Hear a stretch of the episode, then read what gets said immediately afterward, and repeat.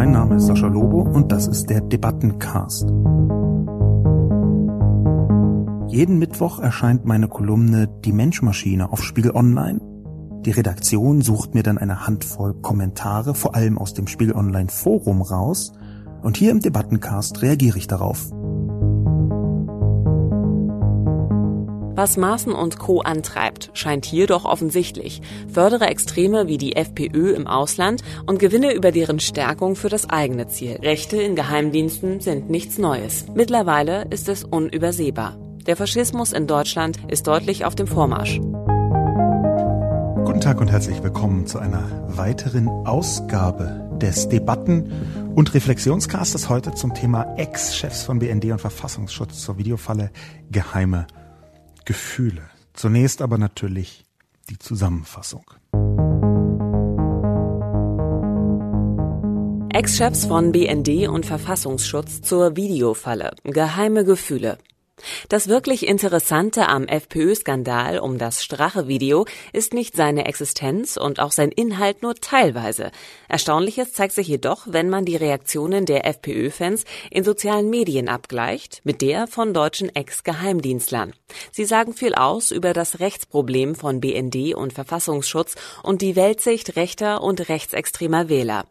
Der ehemalige Vizepräsident des BND, Rudolf Adam, fragt, war es der Mossad? In den sozialen Medien ist Mossad bedeutungsidentisch mit jüdische Weltverschwörung. Der frühere BND-Chef August Hanning vertritt die These, die Videoaufzeichnung sei eine, Zitat, sehr aufwendige Operation, wie wir das eigentlich nur von Nachrichtendiensten kennen. Selbst gravierende Straftaten rechtfertigen keine Wohnraumüberwachung, sagt er und sorgt sich sehr um die politische Kultur. Genau in dem Moment, als es wirklich um Landesverrat geht, entdeckt ein ehemaliger BND-Chef sein Herz gegen Überwachung. Auch der rechte frühere Verfassungsschutzchef Hans-Georg Maaßen ist Stichwortgeber für die FPÖ-Fans in sozialen Medien. Er sieht den eigentlichen Skandal in der Videofalle und damit offenbar nicht in den Äußerungen der rechtsextremen FPÖ-Führung. Eine Truppe deutscher Ex-Geheimdienstler tänzelt leichtfüßig zwischen Antisemitismusgerüchten und Beschützerinstinkt gegenüber der FPÖ und komplettiert damit, hier muss man leider loben, deren glänzende Verteidigungsstrategie. Dieser Skandal wird der FPÖ höchstens vorübergehend schaden, am Ende vielleicht sogar nutzen, mit der Schützenhilfe deutscher Ex-Geheimdienstler. Der wichtigste Punkt aber sitzt tiefer. Die meisten Rechten und Rechtsextremen begreifen die gesamte Politik als Sphäre der Korruption und Manipulation. Jetzt hat man Strache halt dabei erwischt, was sie ohnehin als Alltag sämtlicher Politiker vermuten. Die Podcast-Frage, warum springen deutsche Ex-Geheimdienstler für die FPÖ in die Bresche, war natürlich gar nicht oder vielleicht nicht so natürlich, aber war gar nicht das, was die meisten Leute daran interessiert hat. Die Antwort nämlich schien offenbar den meisten Menschen schon klar zu sein. Fast könnte man das als eine rhetorische Frage genannt haben. Ich würde dir aber trotzdem fast ganz wörtlich hinterhergehen. Die Diskussion insgesamt hat sich weniger an der konkreten Frage, sondern vielmehr an der Rechts-Links-Thematik aufgehangen und das auch in einer Weise, die, wie soll ich es ausdrücken, jetzt nicht von überragender Neuheit geprägt war. Eher im Gegenteil, gerade von der rechten Seite von rechter und rechtsextremer Seite habe ich viele Kommentare in sozialen Medien bekommen, die mich als linksextrem schon praktisch nur für die Frage bezeichnet haben. Aber ich befürchte, das ist ebenso, wenn man extrem weit rechts steht, dann glaubt man, dass jemand, der linksliberal ist, halt linksextrem sei. Das ist ein Perspektivproblem. Ich bin da aber glücklicherweise auf der einigermaßen sicheren Seite der äh, Verfassung, also auf der Seite des Grundgesetzes in Deutschland. Und ich glaube, wenn man das Grundgesetz für eine gute und famose Sache hält, dann ist es relativ leicht, darauf aufbauend äh, nicht selbst in ein Extrem hineinzugehen, in ein Extrem äh, zu geraten. Die Frage ist also tatsächlich, warum springen deutsche Ex-Geheimdienstler für die FPÖ in die Bresche? Gene Wolfe glaubt, dass es keine große Rolle spielt, warum die Geheimdienstler für die FPÖ in die Bresche springen. Es gibt ohnehin zu wenig an der FPÖ zu beklagen. Ja, Sascha, es ist dünn, oder? Der Rücktritt ist gerechtfertigt, aber an konkreten Vorwürfen wird hier nur die Parteienfinanzierung bleiben. Nun auch nicht wirklich der ganz große Schocker. Strache hat niemandem im Amt Vorteile gewährt. Er hat das vielleicht geplant. Die FPÖ braucht keine geniale Verteidigungsstrategie. Es ist nur einfach zu wenig, wenn die Mehrheit der Österreicher zufrieden mit der Regierung war. Das wird kein gutes Ende nehmen, wenn herauskommt, wer dahinter steckt. Und da sind fast alle Varianten gleich schlimm. Geheimdienst, SPÖ, Böhmermann, das mit dem Kanzlerholz kann schon stimmen. Gene Wolfe ist also jemand, der zufällig, ich möchte erstmal keine Unterstellung treffen, der zufällig ziemlich genau das widerspiegelt, was ich im Internet, in sozialen Medien bei rechten FPÖ-Fans gesehen habe. Darauf deutet jetzt erstmal bei Gene Wolfes Kommentar ähm, auf den ersten Blick nicht viel hin. Das mit dem Kanzlerholz kann schon stimmen, schreibt Gene Wolfe, und da sehe ich doch zumindest eine große Definitionslücke. Herr Strache ist rechtsextrem. Daran besteht für mich einfach überhaupt nicht der allergeringste Zweifel. Herr Strache ist nicht nur rechtsextrem, sondern hat auch immer wieder so wahnsinnig rechtsextreme Sachen gesagt, dass man, glaube ich, an seiner Kanzlerartigkeit nur dann interessiert sein kann, wenn man selber rechtsextrem ist. Und das deutet ja auch so ein bisschen auf die Podcast-Frage hin, wo ich unterschwellig versuche zu erkunden, warum deutsche Ex-Geheimdienstler so eine große Affinität zur FPÖ haben. Ich zitiere mal einige Sachen von Heinz Christian Strache, einige verifizierte Zitate, die sich so oder ähnlich auch in Wikiquote finden. Ich habe sie zusätzlich mir nochmal angeschaut. Sie sind dort äh, alle verlinkt auf Wikiquote, also dem Zitateportal von Wikipedia. Und hier kann man ziemlich deutlich erkennen, wo der Herr politisch steht. Er sagt zum Beispiel in einem Interview am 9. August 2008, ich bin Katholik und Christ, auch die Kirche spricht von der Krankheit Homosexualität. Und Homosexualität als eine Krankheit zu bezeichnen, wie Herr Strache das öffentlich getan hat, ist ein ziemlich eindeutiges Anzeichen der Diskriminierung von Menschen, mehr noch der Pathologisierung von sexuellen Vorlieben, um es jetzt mal ganz vornehm auszudrücken, beziehungsweise eigentlich auch falsch. Homosexualität ist ja eine Ausrichtung und ich glaube, hier ist sehr klar, Heinz Christian Strache diskriminiert homosexuelle Menschen. Ziemlich eindeutig.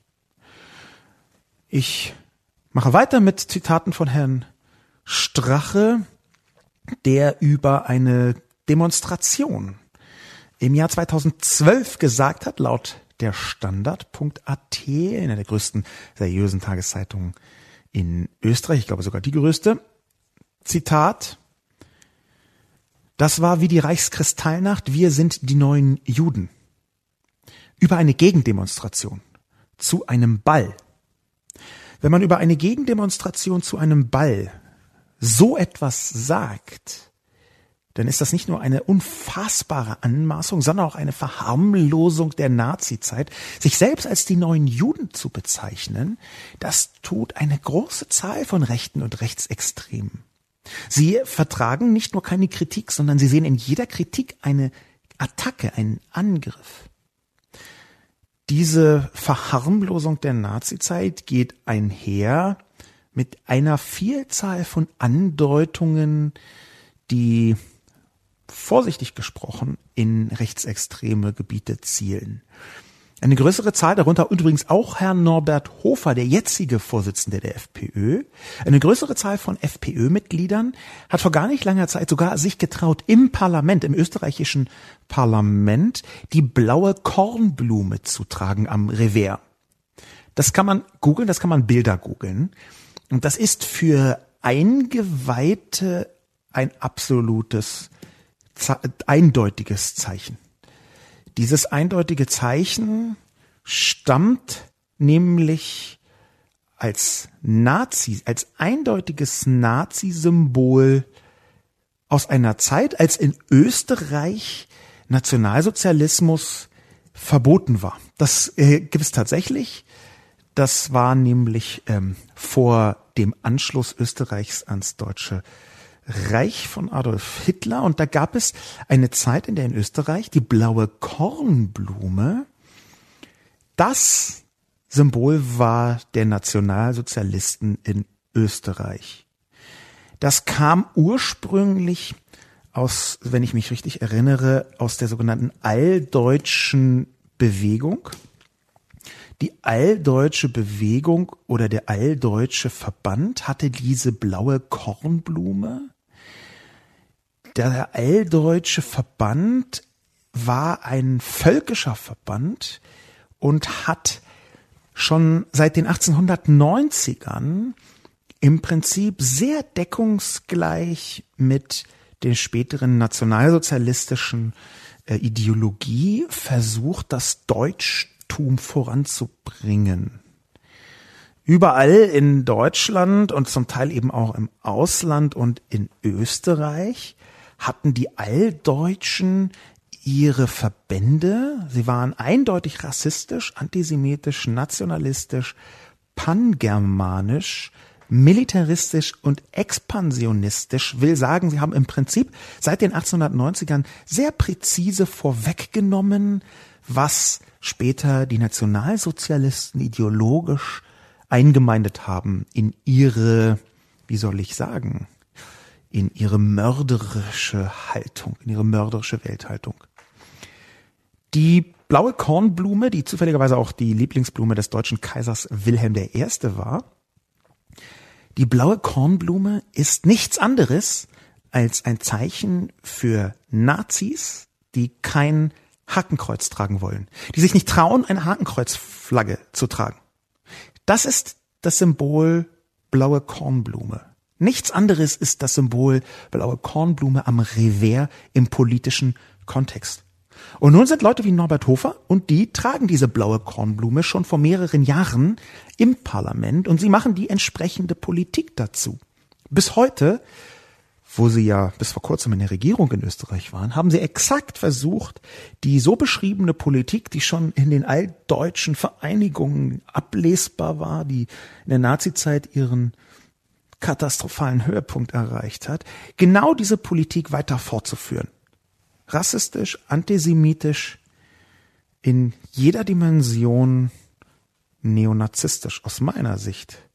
Klassische Rechtsextreme. Und nun finden also Gene Wolfe, sei Dank kann ich da drauf etwas rumhacken, nun finden also die Leute tatsächlich, Strache könnte schon auch Kanzlerholz geschnitzt sein. Ich habe das mehrfach im Internet gesehen. Gene Wolfe sagt, die FPÖ braucht keine geniale Verteidigungsstrategie. Nun, das kann doch auch ein Symbol sein dafür, ein Zeichen dafür sein, dass Gene Wolfe diese Verteidigungsstrategie schon ziemlich gut für sich selbst abbildet. Wenn man etwas glaubt, was dort gesagt wird, dann fällt man ja in gewisser Weise, je nach Definition, auf diese Verteidigungsstrategie hinein. Ich fürchte, wir müssen uns der konkreten Frage etwas mehr nähern, und zwar indem wir weggehen von der konkreten FPÖ, die ich skizziert habe, eben als rechtsextreme Partei, und hin zu den Ex-Geheimdienstlern. Das ist auch das eigentlich Bedrückende, das eigentlich Katastrophale, das eigentlich Schlimme aus deutscher Sicht. Aus österreichischer Sicht ist das Schlimme, dass die FPÖ in der Regierung war. Nicht nur, dass sie in so unfassbar großem Ausmaß gewählt worden ist und dass wir spätestens seit der Präsidentenwahl vor einigen Jahren wissen, dass ziemlich genau die Hälfte der österreichischen Bevölkerung einen Rechtsextremen wählen würde und gewählt hat, Norbert Hofer, nämlich, und dass es wahnsinnig knapp war und übrigens nur den übergroßen Mehrheiten in den Städten für Alexander van der Bellen zu verdanken war, dass nicht heute, genau auch in dieser Krise, Norbert Hofer ein rechtsextremer Präsident in Österreich ist. Konzentrieren wir uns also eher auf die Ex-Geheimdienstler. Und hier wurde in den Kommentaren auf Twitter zum Teil auch in Spiegel Online Forum drin, eine Besorgnis deutlich. Diese Besorgnis nämlich, dass diejenigen, die eigentlich dazu da sind, die Verfassung zu schützen, die die Aufrechterhaltung des liberalen demokratischen Staates, eines Staats wie Deutschland mit liberaler Demokratie, die genau dafür sorgen sollten, dass die jetzt nicht nur offenbar auf dem rechten Auge blind sind, sondern den rechten Mund sogar verstärkt nach vorne tragen. Eine, wie ich zugeben muss, total bizarre, wenn nicht sogar katastrophal falsche Metapher sehe ich auch. Ich versuche das so wenig justiziabel wie möglich auszudrücken. Ich halte die beschriebenen Ex-Geheimdienstler in weiten Teilen für besorgniserregend rechts. Für so richtig schwierig rechts. Für so richtig auf eine Weise rechts, die es den Betreffenden und ihren jeweiligen Apparaten schwer machen dürfte, die Rechtsextreme richtig einzuschätzen. Denn wie habe ich schon eröffnet, wenn man sehr weit rechts steht, dann hat man ein verschobenes Weltbild, zum Beispiel auch was Linke angeht. Dass das vielleicht eher eine Regel sein könnte als eine Ausnahme, speziell in Geheimdiensten.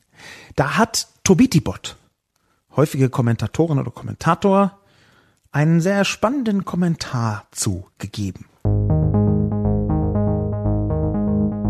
Tobitibot hat nämlich versucht, die Frage, warum springen deutsche Ex-Geheimdienstler für die FPÖ in die Bresche, nicht einfach ganz schlicht zu beantworten, so Muster, Antwort wäre ja, die sind alle selber äh, total rechts. So ein bisschen einfacher habe ich das jetzt ausgedrückt, was ich davor etwas komplexer ausgedrückt habe. Aber Tobitibot hat versucht, sehr, sehr präzise rauszuarbeiten in einem kurzen, aber guten Kommentar, warum eine Nähe zwischen Rechten, Rechtsextremen und Geheimdienstlern insgesamt bestehen könnte.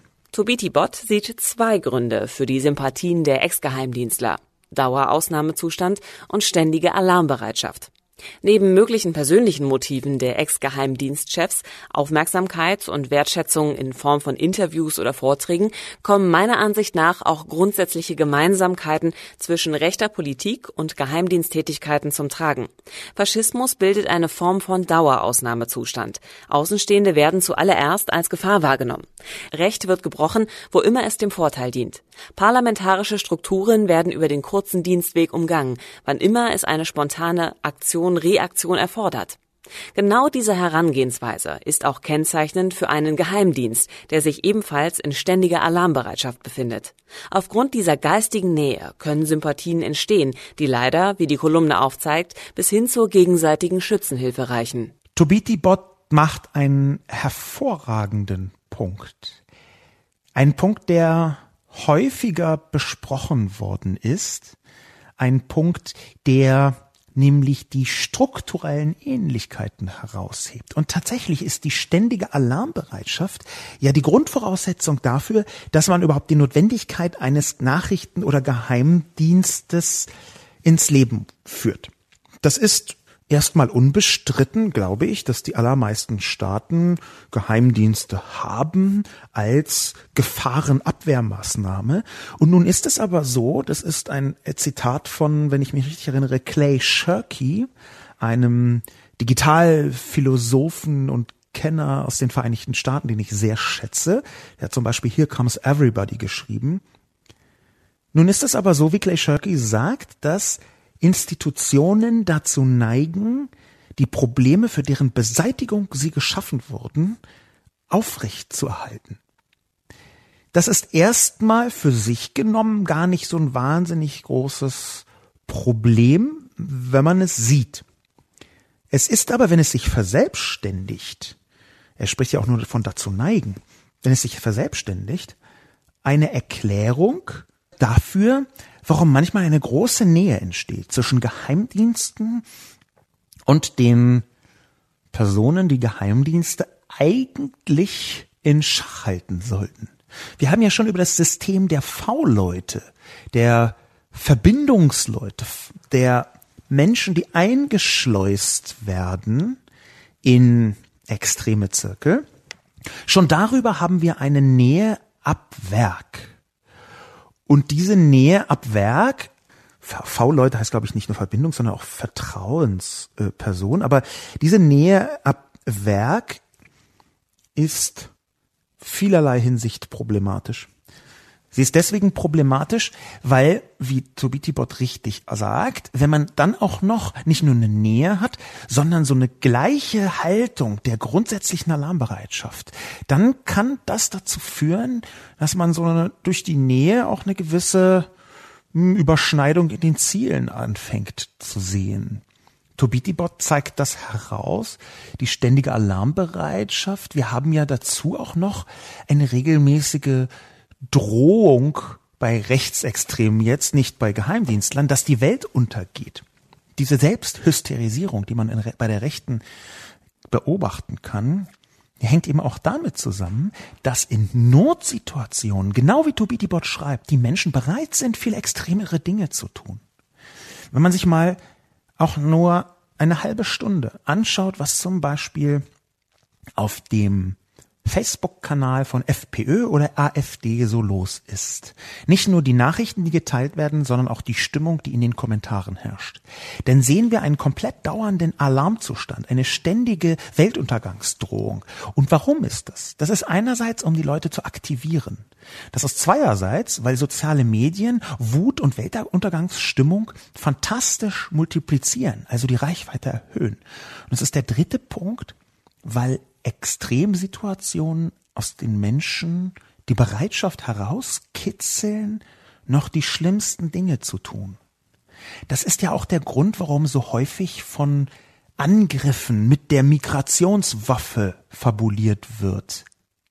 Weil dadurch eine Notsituation, präziser eine Notwehrsituation entsteht. Und Notwehr ist gesellschaftlich die einzig legitimierte Form von Gewalt für ganz normale Menschen. Man soll, man darf keine Gewalt anwenden. Das haben mehr oder weniger die meisten in der Gesellschaft auch so verinnerlicht, außer man wird angegriffen. Dann darf man natürlich Gewalt anwenden. Das heißt, in dem Moment, wo ich über eine große Alarmbereitschaft, eine imaginierte Notwehrsituation versuche in die Köpfe reinzubringen, dass Gewalt notwendig ist, um sich zu wehren, legitimiere ich Notwehr, legitimiere ich vermeintliche Notwehr, legitimiere ich Gewaltanwendung.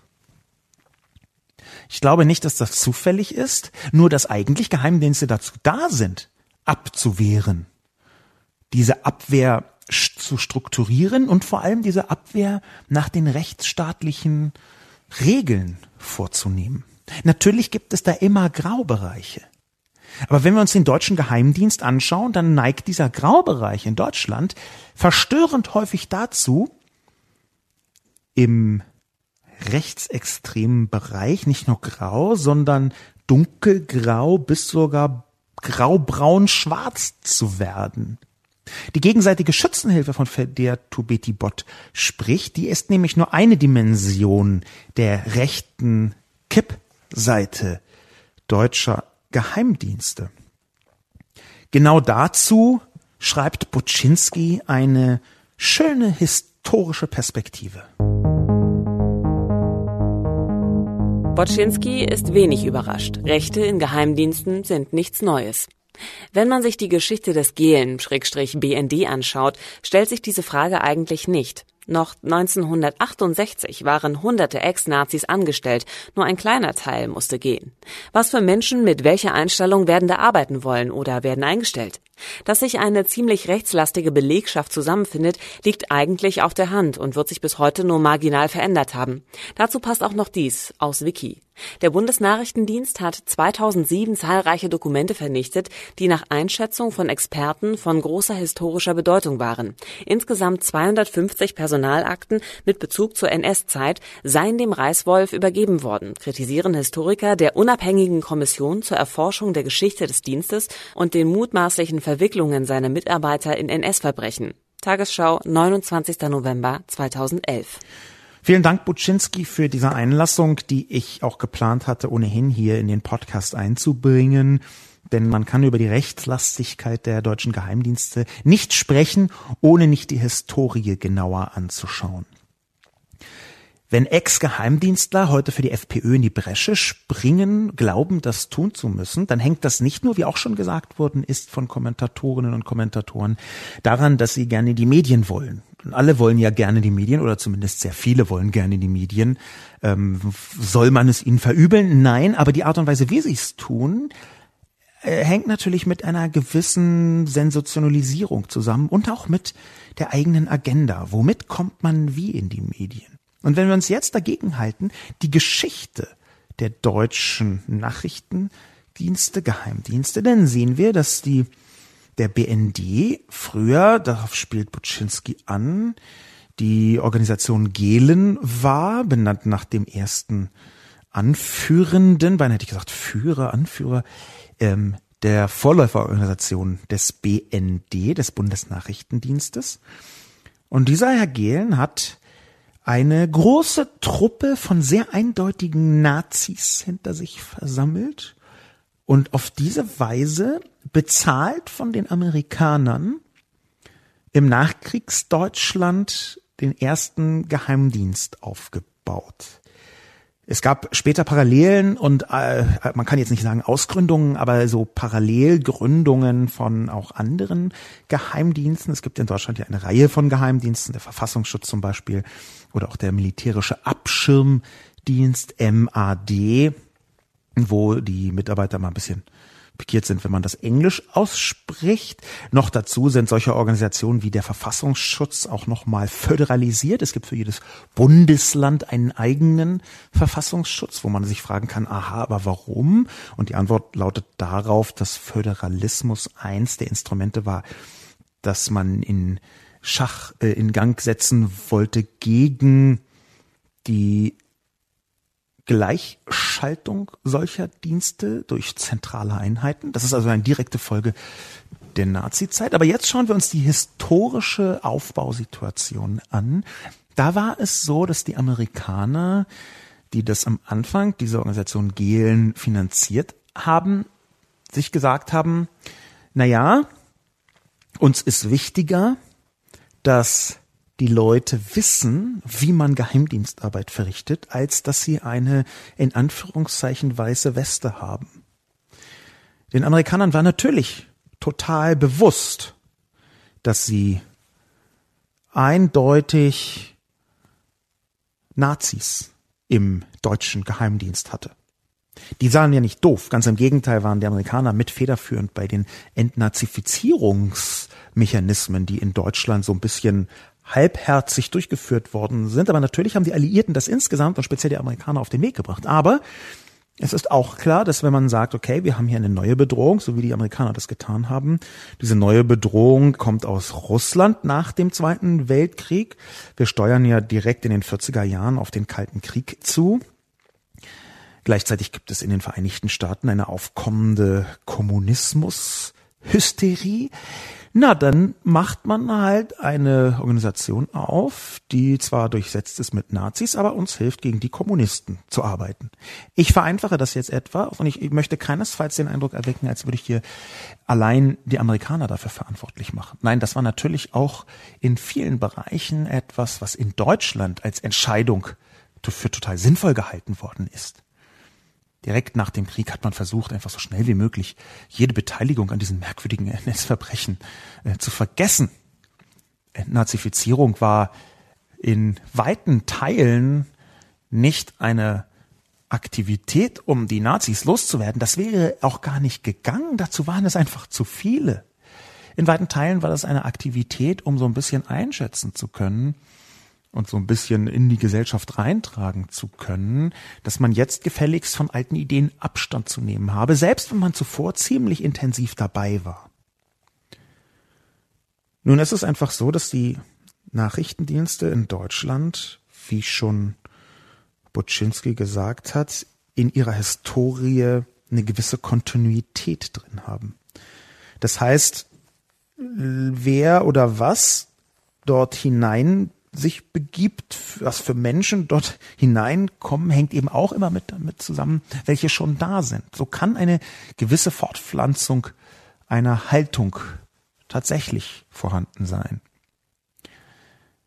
Diese historischen Zusammenhänge erklären aber natürlich nicht alles. Es ist nicht so, dass alle Leute in den Nachrichtendiensten, in den Geheimdiensten in Deutschland alle rechts sind, nur weil zum Beispiel der BND früher rechts war. Das ist auch klar. Auch die Nachrichtendienste, mit denen ich mich rund um die Snowden-Enthüllungen intensiver beschäftigt habe, auch die Nachrichtendienste, die Geheimdienste sind ein vergleichsweise diverses Völkchen mit vielen unterschiedlichen Aspekten, Anliegen und Interessen. Da gibt es wie in sehr vielen anderen Behörden auch unterschiedlichste Fraktionen, unterschiedlichste Perspektiven. Und es ist natürlich auch klar, in welchen Sphären man dann vielleicht mal nicht einverstanden ist. Komma, aber es geht hier ja nicht um irgendjemanden, sondern um Führungskräfte, um Ex-Führungskräfte, BND-Präsidenten, Verfassungsschutzpräsidenten und Vizepräsidenten, also allerhöchste Geheimdienstler und sogar den Geheimdienstkoordinator von Angela Merkel eingesetzt. Ich halte das übrigens tatsächlich für komplett unterskandalisiert, dass im März 2019 Klaus-Dieter Fritsche angefangen hat zu arbeiten für Kickel. Herbert Kickel ist einfach ein Rechtsextremer reinsten Wassers. Viel rechtsextremer kann man in Ministerebene in einer liberalen Demokratie gar nicht mehr werden, als Herr Kickel das war und ist. Ein solcher Satz, wie ich ihn zitiert habe, in der Kolumne, den ich auch hier nochmal wiederholen möchte. Ein solcher Satz ist aus meiner Sicht so eindeutig antidemokratisch wie nur irgendetwas. Der Satz, den Herr Kickel gesagt hat, war, das Recht hat der Politik zu folgen und nicht die Politik dem Recht.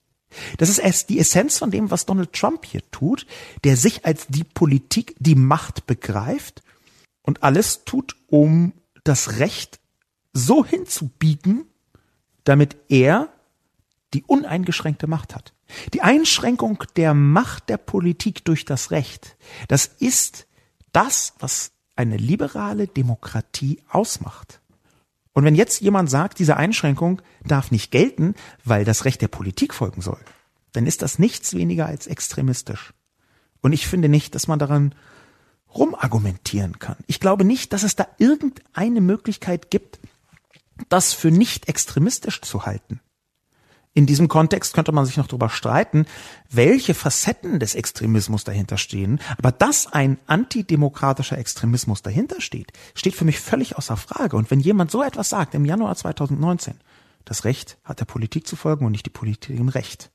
Und zwei Monate später fängt ein deutscher Geheimdienstkoordinator für diesen Mann, Herrn Kickel, an zu arbeiten.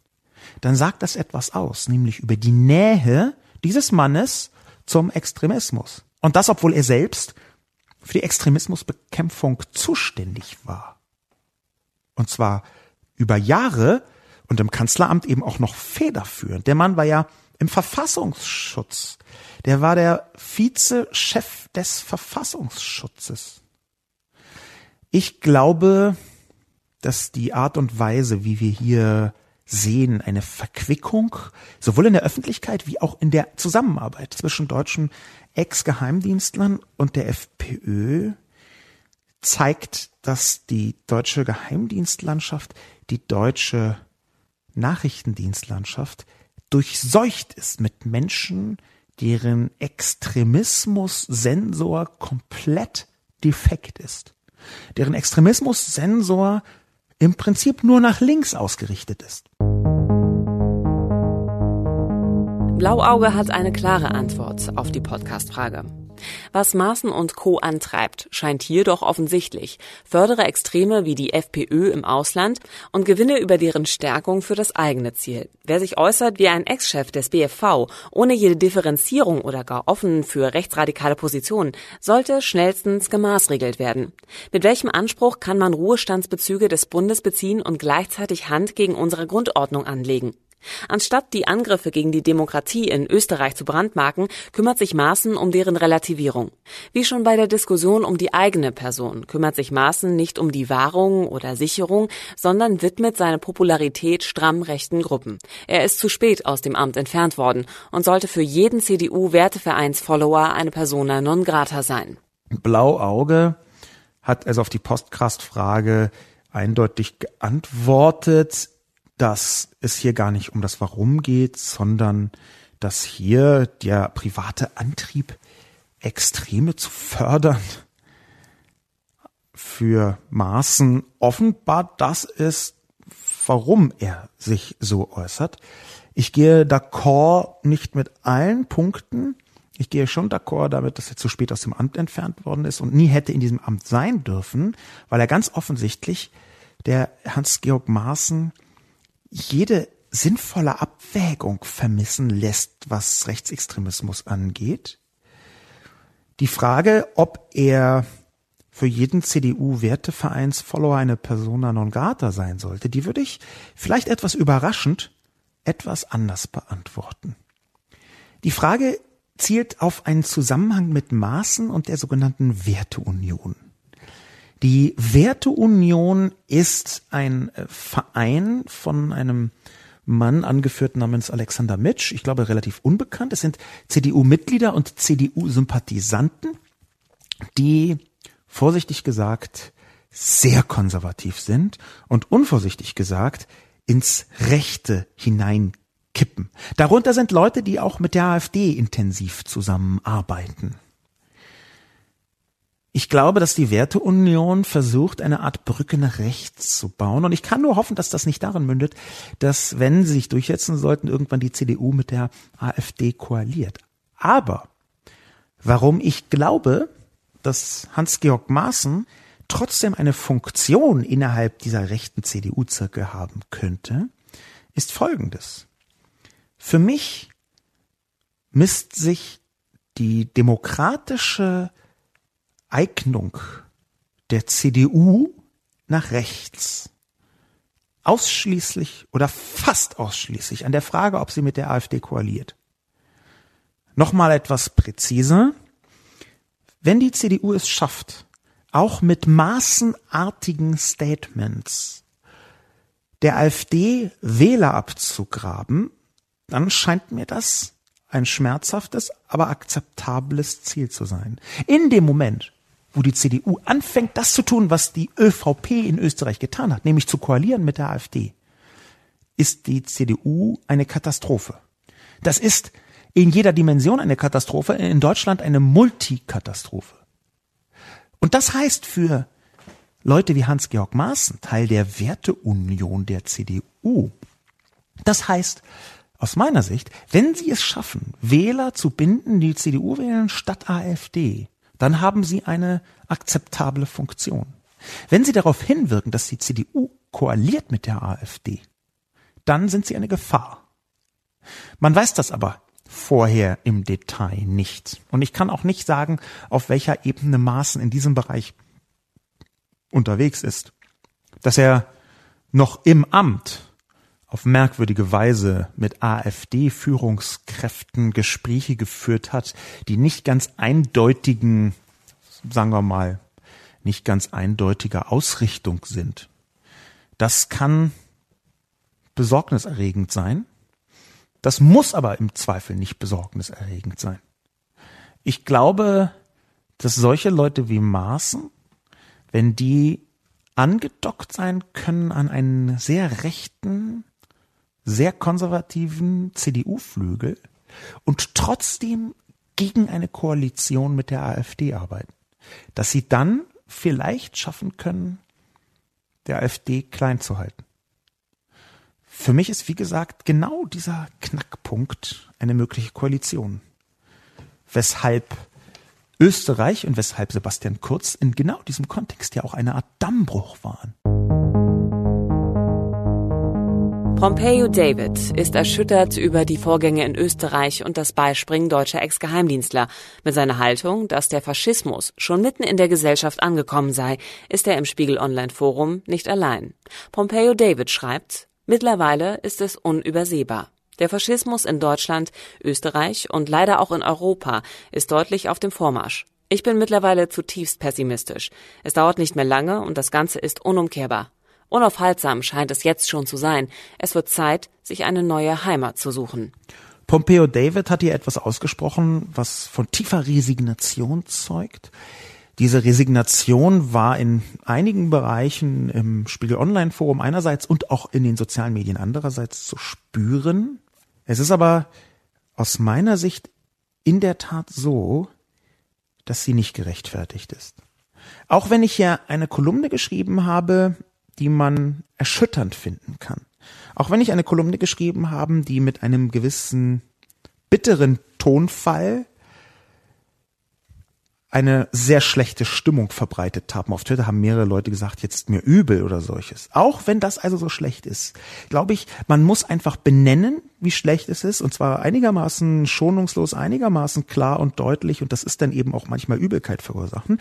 Aber ich glaube, dass es nicht zu spät ist. Hier möchte ich also dem Kommentator Pompeo David widersprechen. Ich glaube, ist es ist nicht zu spät. Ich glaube nicht, dass man sich eine neue Heimat suchen muss. Ich glaube nicht, dass es unaufhaltsam ist. Ich glaube nicht, dass man zutiefst pessimistisch sein muss. Ein bisschen pessimistisch kann dabei helfen zu merken, oh, wir müssen handeln. Wir sehen das jetzt ja gerade in der großen Klimadebatte. Wie wichtig es ist, dass man nicht Wohlfühlbotschaften verbreitet und sagt, na ja, es ist schon nicht so geil, aber irgendwie äh, auf eine Art kriegen wir es hin. Optimismus, Optimismus. Nein, wir müssen das ganze scheußliche Ausmaß benennen, erklären. Und wenn wir das tun, wenn wir benennen und erklären, was da so Schlimmes los ist, dann ist es vielleicht auch möglich, besser dagegen anzukämpfen. Ich glaube, dass die Aktivierung, genau dass die Aktivierung der Öffentlichkeit eben nicht funktioniert, indem man so halb gar irgendwas vor sich hin sagt, was dann am Ende dann, na ja, so, so ein bisschen äh, kann man ja schon sagen, es ist nicht so schwierig, aber es, dann, dann fangen die Leute nicht an aktiv zu sein. Insofern möchte ich zwar dem Pompeo David widersprechen, aber nur dahin, dass man keine Hoffnung haben soll die Schlimmheit und das Ausmaß und die Tiefe der Vernetzung von Rechtsextremen bis in deutsche Geheimdienste hinein, bis auch in deutsche andere Behörden hinein, gerade Sicherheits- und Exekutivbehörden hinein, die ist in der Tat ein großer Punkt zu Sorge. Ich glaube wirklich, dass Resignation mindestens ebenso schädlich ist wie zu positive Darstellung. Und es ist gar nicht so leicht, die Balance zu halten. Einerseits weder übertrieben schwarz zu malen, noch übertrieben freundlich und harmlos zu argumentieren, sondern genau so zu argumentieren, dass die Leute das Ausmaß der Schlimmheit erkennen, aber trotzdem noch daran glauben, dass man etwas verbessern kann. Denn ich glaube, man kann etwas verbessern. Ich glaube aber auch, man muss etwas verbessern. Pompeo David ist schon resigniert. Ich möchte ihn auch stellvertretend aufrufen für alle anderen, nicht zu resignieren. Zu sehen, ja, Faschismus, faschistische Einstellungen sind in Deutschland, in Österreich, in Europa auf dem Vormarsch. Wir sehen bei der Europawahl, dass das unglaubliche Ausmaße annehmen kann. Und trotzdem dürfen wir nicht resignieren. Trotzdem müssen wir dagegen kämpfen. Trotzdem müssen wir, und mit wir meine ich jetzt die Zivilgesellschaft in der liberalen Demokratie. Wir, die Zivilgesellschaft in der liberalen Demokratie, die nicht rechtsextremen, diejenigen, die daran glauben, dass zu Demokratie nicht nur Wahlen gehören, sondern auch Dinge wie Minderheitenschutz, sondern auch Dinge wie Gleichberechtigung, sondern auch Dinge wie die, äh, der, der Schutz von einer Zivilgesellschaft in jeder Hinsicht, die manchmal eben vergleichsweise fragil ist. Wer also glaubt, dass das alles zur Demokratie dazugehört, wer also eine liberale Demokratie für die einzig sinnvolle Demokratie hält, der darf jetzt nicht einknicken vor dem Wiedererstarken von Rechtsextremen, von Faschisten, sondern muss die Schlimmheit realisieren und ankämpfen. dagegen ankämpfen. Und wie kämpft man dagegen an? Zum Beispiel durch öffentliche Diskussion, zum Beispiel durch das öffentliche Wort. Mit der eigenen Fehlerstimme, das ist ja ohnehin klar. Aber die Debatte, und das habe ich hier schon häufiger gesagt, und das ist eigentlich auch ein Grund, warum dieser Debatten- und Reflexionscast eben Debattencast heißt. Die Debatte ist ein extrem wertvolles und auch sehr machtvolles Instrument. Wir sehen zur Stunde, wie ein einzelner YouTuber namens Rezo geschafft hat, mit einem einzigen einstündigen Video, was zwar sehr aufwendig produziert ist, die Debatte in einem ganzen Land zu prägen. Die Regierungspartei CDU bis hin zur Bundeskanzlerin in die Defensive zu bringen, wo die Regierungspartei glaubt, sich rechtfertigen zu müssen, dagegen argumentieren zu müssen. Ich sehe daran, wie kraftvoll, wie machtvoll die Debatte sein kann, wenn man die richtigen Perspektiven mitbringt. Und ich glaube, dass das nicht nur in einzelnen Videos der Fall ist, sondern auch in vielen einzelnen Wortmeldungen, in vielen tausenden Wortmeldungen von vielen Millionen Menschen. Das ist ja insgesamt die Debatte.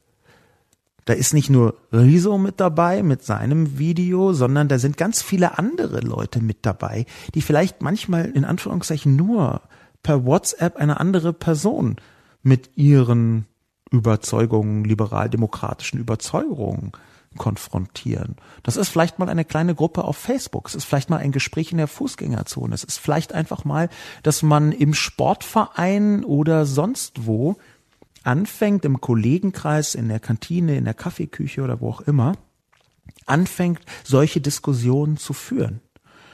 Und im Zweifel extremistische Haltungen oder Anflüge von rechten und rechtsextremistischen Haltungen, von faschistoiden Tendenzen versucht zu kontern im Gespräch. Natürlich ist das nicht unaufhaltsam, Pompeo.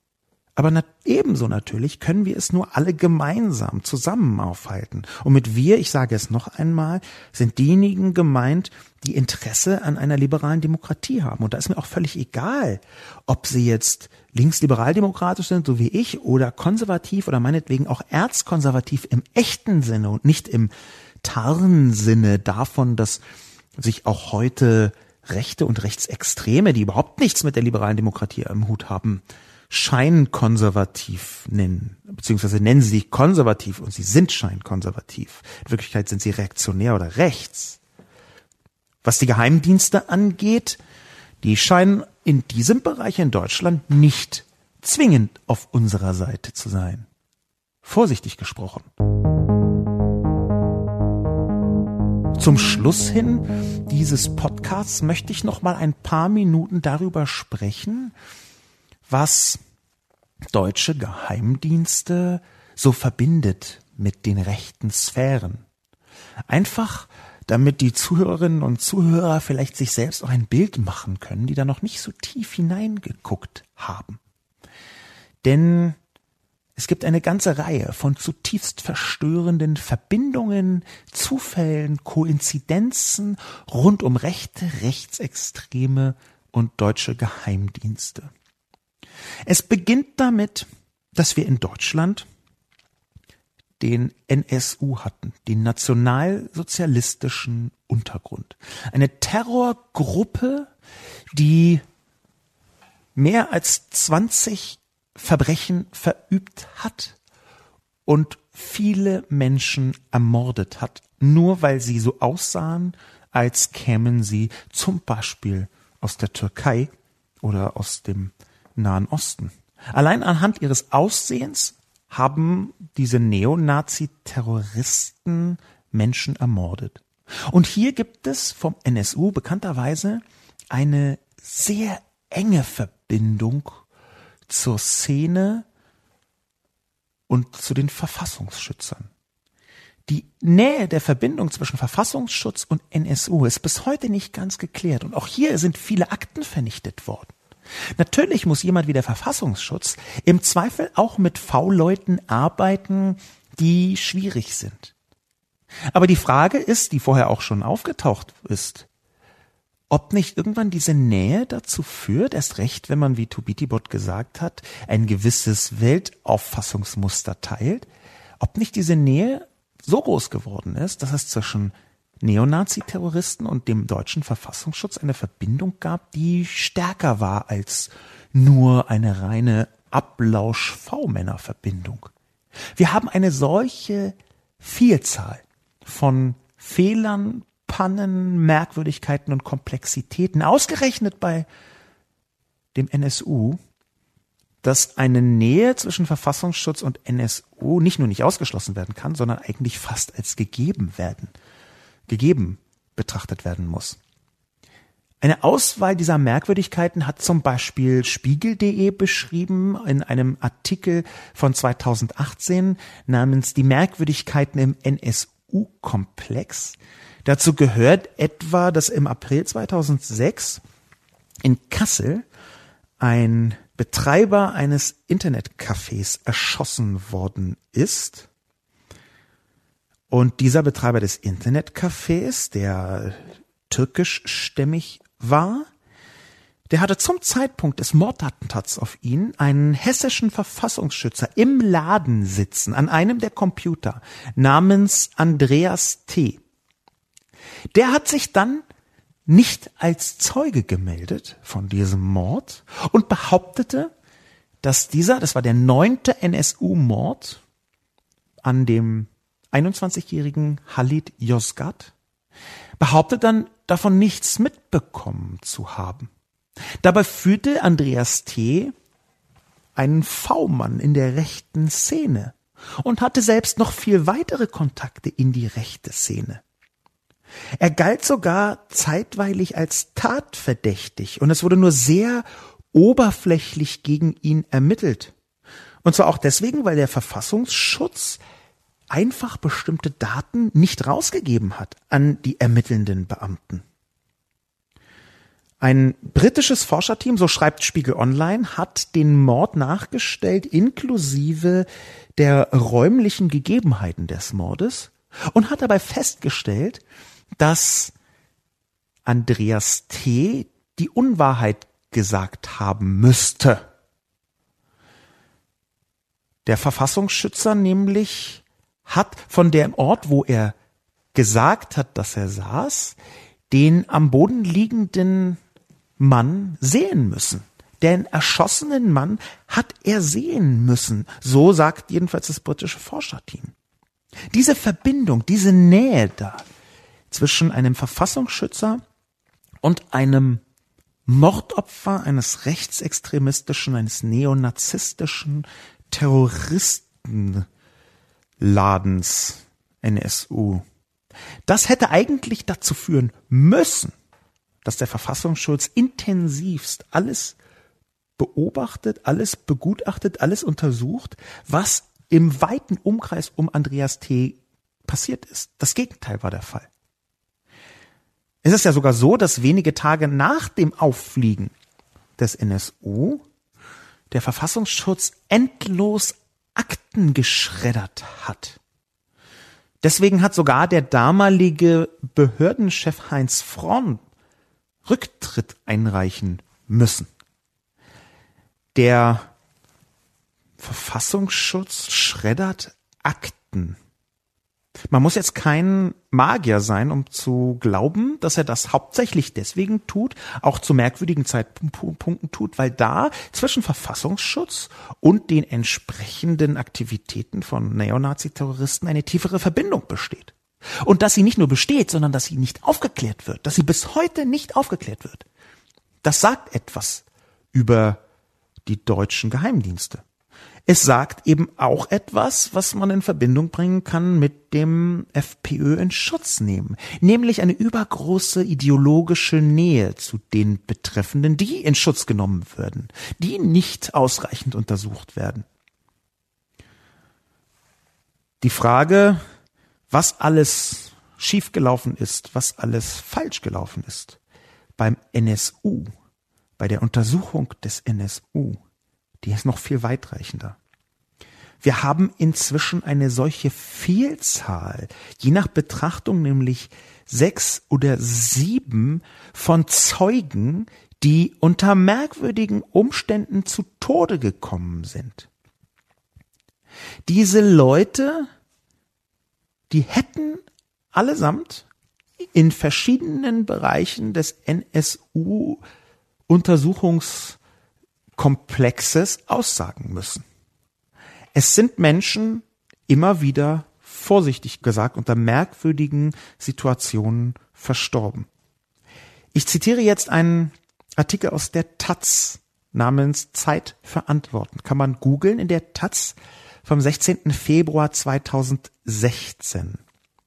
In der Taz steht geschrieben, wie wiederum und wiederum Menschen, die eigentlich Zeugen sein sollten, versterben. Und manchmal in absurder Nähe zu den Terminen, zu denen sie aussagen sollten. Da ist zum Beispiel der Mann namens Sascha W. Sascha W. sollte aussagen, er war bereits der fünfte mögliche Zeuge, der gestorben ist. Und Sascha W. sollte aussagen und ist leider verstorben ganz kurze Zeit bevor er hätte aussagen können. Und schlimmer noch, Sascha W. ist am 8. Februar 2016 tot aufgefunden worden. Sascha W. war, und das ist vergleichsweise äh, komplex, der Verlobte von Melisa M. Die waren beide Teil im Umfeld einer rechten Szene. Und Sascha W. ist tot aufgefunden worden, ohne dass man eine natürliche Todesursache feststellen konnten. Es gibt zwar auch für ein Fremdverschulden nicht unbedingt Anhaltspunkte, aber Sascha W. ist tot aufgefunden worden, ein Jahr nachdem seine Verlobte Melisa M., die auch hätte aussagen sollen vor dem NSU-Untersuchungsausschuss, auch schon tot aufgefunden worden ist. Melisa M., also die Ex-Freundin von Sascha W., war gleichzeitig die Ex-Freundin von Florian H., der wiederum im September 2013 Suizid begangen hat, beziehungsweise haben soll. Es haben sich also hier drei Menschen, die sehr nah beieinander waren und die alle miteinander Zeugenaussagen hätte machen sollen, zufälligerweise rund um die Termine der Zeugenaussagen das Leben genommen beziehungsweise sind verstorben. Florian H. ist sogar derjenige, der am gleichen Tag starb, an dem er an, von den Ermittlern des LKA hätte vernommen werden sollen. Er verbrannte in seinem Auto in Stuttgart. Er hatte vorher gesagt, er wisse, wer eines der Mordopfer durch den NSU, wer Michel Kiesewetter ermordet habe. Das wird dem NSU zwar zugeschrieben, aber vieles spricht, so auch die Taz in dem beschriebenen Beitrag, dafür, dass die beiden Terroristen Uwe Böhnhardt und Uwe Mundlos den Mord nicht allein begangen haben. Das heißt, der Zeuge sagt, ja, ich weiß, wer den, wer die Michelle Kiesewetter ermordet hat und am Tag, wo er aussagen soll, stirbt er. Einige Zeit später stirbt seine Ex-Freundin, die auch aussagen soll. Und wieder einige Zeit später stirbt sogar Sascha W., also der neue Freund beziehungsweise Verlobte von exakt dieser Melisa M. So viele Tote und alle aus Selbstmordgründen oder sowas ähnlichem. Man muss da noch nicht mal eine eigene Verschwörungstheorie draus basteln. Das ist zwar merkwürdig, dass sechs Zeugen gestorben sind und die meisten davon sich selbst umgebracht haben sollen, aber trotzdem gibt es auch eine andere These, die aber ebenfalls sehr schwierig ist. Diese These, die hat äh, ein Mann namens Hajo Funke aufgestellt. Er ist ähm, Rechtsextremismus-Experte und hat in vielen NSU-Untersuchungsausschüssen ausgesagt. Und der sagt, dass diese Todesfälle auch damit zusammenhängen, dass bis heute so wahnsinnig viele Zeugen in Todesangst sind, unter allergrößtem Druck, was wiederum die Chance dafür, dass sie Suizid begehen, deutlich erhöht. Das sind Menschen, die bis heute Angst haben. Und sie haben bis heute Angst, weil der gesamte NSU-Komplex noch nicht aufgeklärt ist. Und er ist noch nicht aufgeklärt, weil der Verfassungsschutz, der Geheimdienst in Deutschland nicht alles tut, um das herzustellen, um Klarheit herzustellen bei dieser Aufklärung. Wir sind jetzt in einem sehr großen Bogen von der FPÖ-Verteidigung gelandet bis zum Schluss bei der Frage, warum der NSU so lange nicht nur wüten und morden konnte, sondern warum es auch scheint, als habe der Verfassungsschutz eben nicht alles getan, um ihn daran zu hindern. Und auch noch heute scheint es so, als würde der Verfassungsschutz nicht alles dafür tun, um die Zusammenhänge aufzuklären. Meine Perspektive darauf als Schlussakkord, meine Perspektive darauf ist, dass wir ein sehr großes Problem haben, weil die eigentliche Antwort auf die Frage, warum springen deutsche Geheimdienstler, Ex-Geheimdienstler für die FPÖ in die Bresche? Die eigentliche Antwort darauf lautet, weil sie sich vergleichsweise ähnlich sind in der Weltsicht. Das klang ja schon durch. Weil offenbar die politische Haltung vieler Ex-Geheimdienstler vergleichsweise dicht dran ist an dem rechtsextremistischen Welt- und Politikbild der FPÖ. Man muss schon sehr nah dran sein an Herbert Kickel, wenn man unter ihm, wie Klaus-Dieter Fritsche, die Sicherheitspolitik in Österreich mitbestimmen möchte. Ich glaube, wir brauchen unbedingt und so schnell wie möglich unabhängige parlamentarische Untersuchungen mit allerhöchster Befugnis, das ist nämlich genau der Punkt, woran es häufig scheitert, mit allerhöchster Befugnis richtig aufzuräumen im deutschen Geheimdienstwesen. Bis hin dazu, dass sie Leute entlassen und in den einstweiligen Ruhestand versetzen können, je nach Schweregrad. Bis hin dazu, dass Leute aus dem Gebäude der Verfassungsschutzes oder des BND rausgeführt werden von einer eigenen Truppe unter Kontrolle einer parlamentarischen, eines parlamentarischen Gremiums. Ich glaube, daran führt nichts vorbei, denn die Verstrickungen sind zu tief und ich halte das für eine Katastrophe. Mit diesem etwas starken Ausblick bedanke ich mich fürs Zuhören. Mein Name ist Sascha Lobo und bis zum nächsten Mal.